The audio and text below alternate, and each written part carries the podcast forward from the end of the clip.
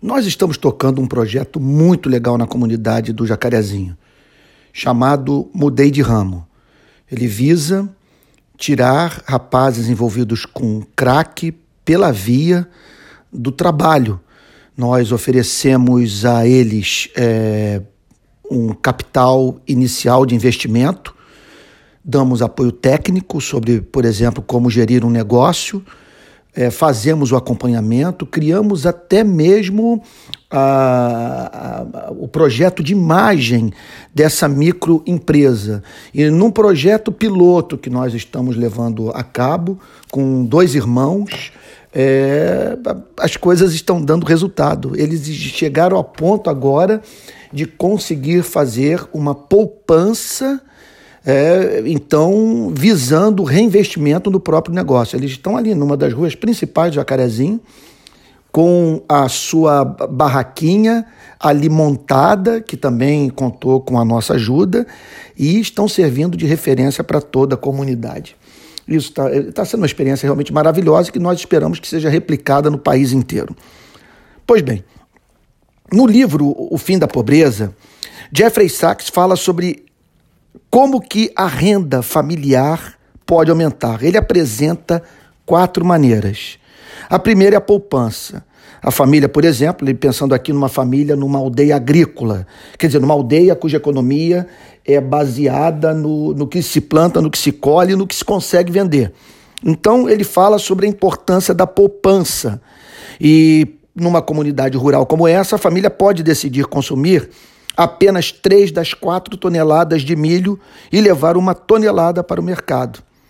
Então, no jargão econômico, diz Jeffrey Sachs, a poupança levou à acumulação de capital, por exemplo, na forma é, pode ser de animais de criação ou de sementes, que por sua vez aumentou a produtividade da família.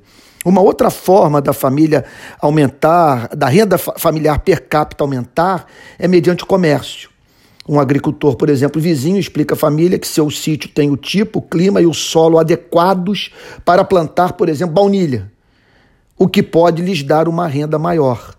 Então a família agrícola se especializa na plantação de, ba de baunilha de alto valor porque vive em condições ecológicas favoráveis às baunilheiras. Ela confia no mercado para comerciar com outras famílias que, por sua vez, se especializam em produzir alimentos. Olha que coisa bonita. À medida que a renda cresce e a dimensão do mercado aumenta, para usar, diz Jeffrey Sachs, a expressão de Adam Smith, há espaço para mais especialização, nesse caso, em serviços de transporte. Mais tarde, as atividades econômicas se dividirão ainda mais entre firmas especializadas em construções de casas, manufatura de roupas, manutenção de estradas, encanamentos, eletricidade, sistemas de água e saneamento e assim por diante. Eu confesso que esse é o meu sonho para Moçambique e para as favelas do Rio de Janeiro, onde trabalho. A renda familiar per capita também aumenta através da tecnologia. Um agrônomo, por exemplo, ensinar a família como gerir os nutrientes do solo de uma forma nova e aperfeiçoada, plantando árvores fixadoras de, de nitrogênio que repõem os nutrientes nitrogenados vitais para o solo e a multiplicar os benefícios usando grãos melhorados. E assim, as novas variedades de cereais chegam à maturidade mais cedo, são resistentes às pragas e florescem com os nutrientes renovados do solo. Em consequência, a produção cresce. Então, nós já falamos aqui sobre três maneiras de aumentar a renda familiar per capita: poupança, comércio, tecnologia e aí então a explosão de, de recursos. A família agrícola agora consegue mudar para uma fazenda muito maior e mais fértil.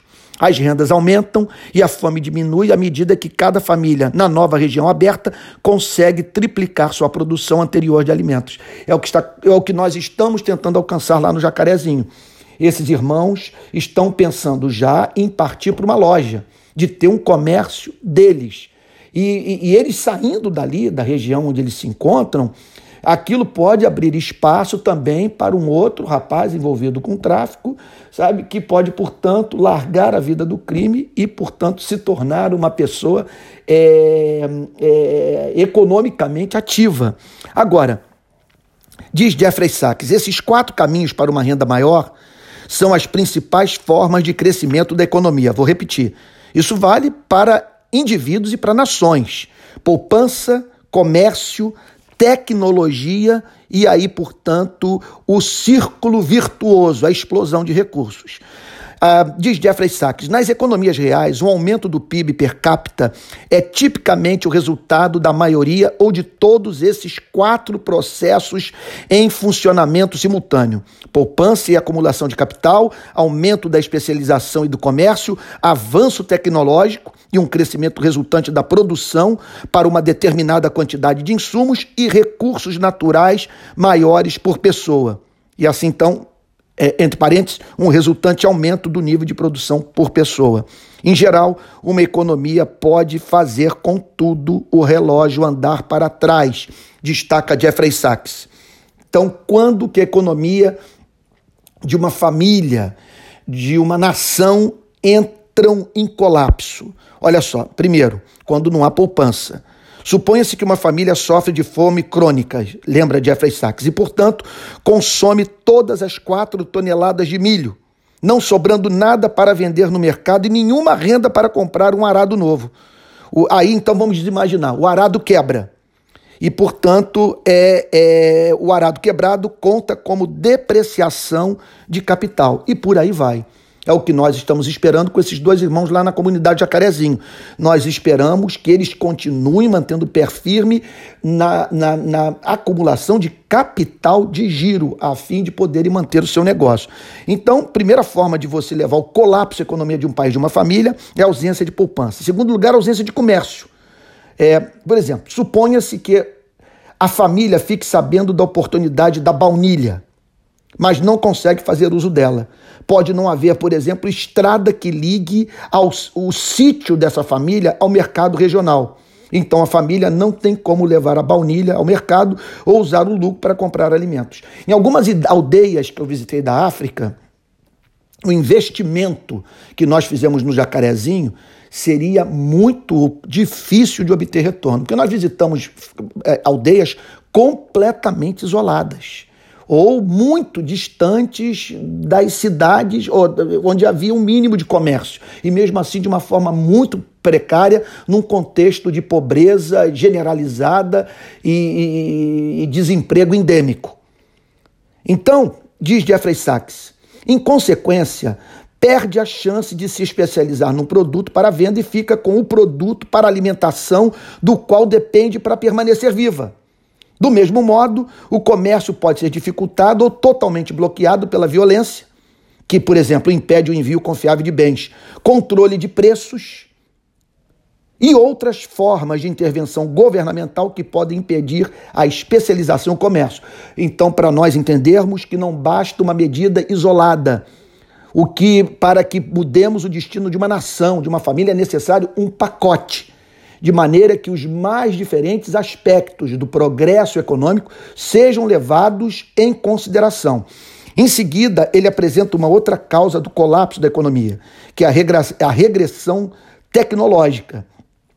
Quando o know-how, por exemplo, tecnológico não é herdado, e isso nunca é feito automaticamente. Cada nova geração deve aprender a expertise tecnológica. Então, regressão tecnológica, quando simplesmente as pessoas não sabem manusear máquinas, não, não, não, não, não conhecem, não tem, não tem qualificação para o exercício de nenhuma profissão. Declínio de recursos naturais é uma outra desgraça, né?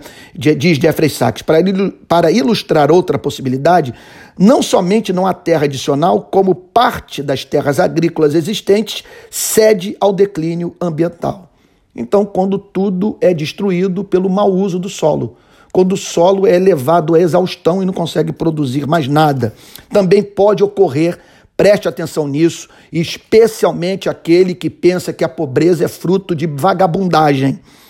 Jeffrey Sachs menciona choque adverso de produtividade, um desastre natural, talvez uma enchente, uma seca, uma onda de calor, geada, pragas ou doença na família, como por exemplo um ataque de malária, ou uma combinação desses fatores aniquila a renda familiar daquele ano. E outra desgraça é o crescimento populacional desenfreado sem que haja a concomitante elevação do comércio, da indústria, é, sem que haja, portanto, o, concomitante desenvolvimento econômico.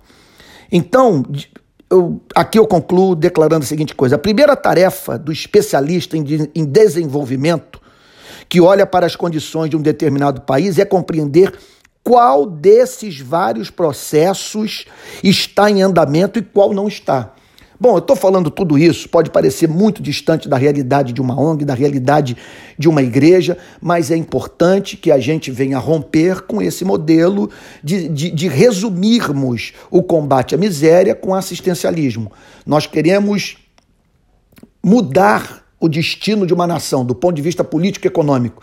Nós queremos ver uma economia de mercado é, sustentável. Nós queremos, enfim, justiça social. Nós queremos promoção de riqueza. Nós queremos pessoas vivendo em autonomia, sendo autoras da sua própria vida. E se essa é a nossa meta, então nós vamos precisar levar em consideração esses elementos e fazermos aquele diagnóstico diferencial sobre o qual falei num podcast anterior tá bom? Então vai guardando aí, nós vamos prosseguir, tem muito material pela frente. Olha, eu já separei aqui outros livros que eu vou comentar, como O Porquê as Nações Fracassam, do, do da, Daron Acemoglu e James Robson. Vou também comentar o desenvolvimento como Liberdade, do Amartya Sen.